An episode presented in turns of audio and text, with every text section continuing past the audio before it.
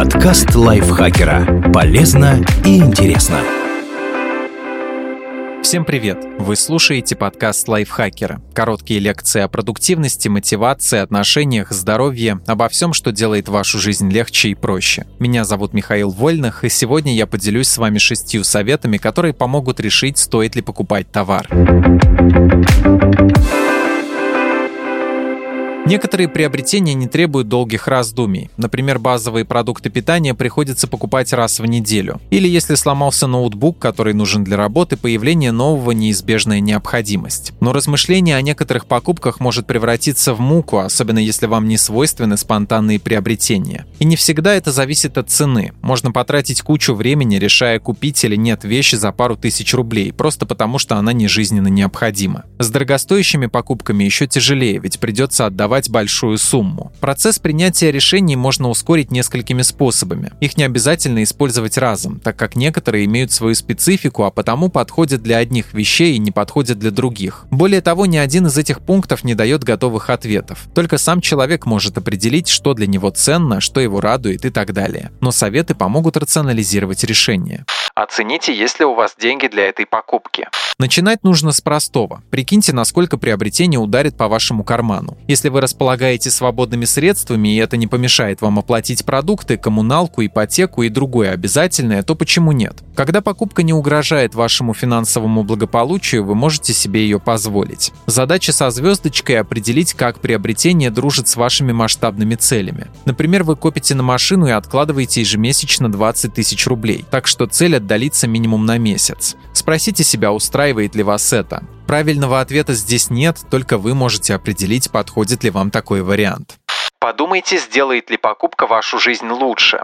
Было бы наивно упоминать, что деньги сами по себе не имеют ценности. Важно то, что мы на них можем купить. Увеличивающиеся на счете сбережения для многих способ повысить чувство безопасности. Если что-то случится, есть средства, чтобы минимизировать ущерб. С другой стороны, если деньги позволяют сделать жизнь комфортнее прямо сейчас, а еще завтра и через год, приобретение может быть стоящим. Например, вы ненавидите мыть посуду. В этом случае посудомойка – отличное вложение денег. Она поможет исключить из жизни раздражающий компонент. Это ли не подарок, который вы можете сделать себе самостоятельно? Или другой пример. Вы геймер, игры помогают вам приятно провести время, отдохнуть от рутины и приносят радость. Вы задумались о покупке нового компьютера помощнее. Если ваш нынешний ноутбук старый и без безбожно тормозит, и вы не можете играть во множество игр, приобретение принесет вам много положительных эмоций. Если же ваш компьютер пока тянет, можно подумать о целесообразности траты денег еще. Решая, насколько товар сделает вашу жизнь лучше, важно учитывать не только практический, но и эмоциональный компонент. Если покупка поможет вам больше радоваться или меньше страдать, она может быть целесообразной.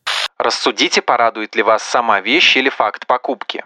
Продолжим предыдущее рассуждение про эмоции. Многие люди решаются на покупки по причинам, не связанным с обладанием вещью. Например, они находятся в стрессе, и сам факт приобретения заставляет их радоваться. Это определенно положительная эмоция, но в таком случае от покупки лучше отказаться. Важно разделять, что действительно принесет вам удовлетворение. Обладание вещью и ее использование или момент, когда вы расплатитесь на кассе или в онлайн-магазине. Если второе, лучше подумать, как еще вы можете порадовать себя и снять стресс менее затратными способами.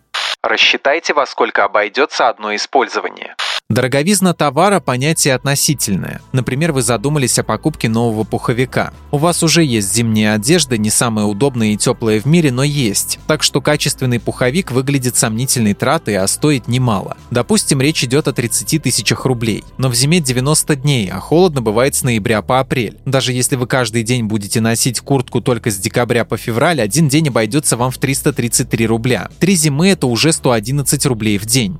Или возьмем нарядное платье за условные 10 тысяч рублей. Его вряд ли получится надеть более 10 раз. Значит, одна носка будет стоить тысячу. Пуховик на контрасте выглядит более выгодным приобретением. Дешево это или дорого для вас, неизвестно. На этот вопрос можете ответить только вы. Однако такой подход помогает лучше понять ценность покупки.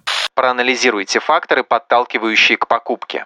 Не стоит убирать из уравнения инструменты маркетинга, потому что мы все в той или иной степени его жертвы. Подумайте, что заставляет вас хотеть купить вещь. Иногда подталкивающим триггером может выступать акция, распродажа или плашка «осталось только два изделия» в интернет-магазине. Кажется, что такой возможности купить больше не будет, и это может заставлять нас желать вещь сильнее, чем в обычных условиях. Если это так, возможно, стоит отказаться от приобретения.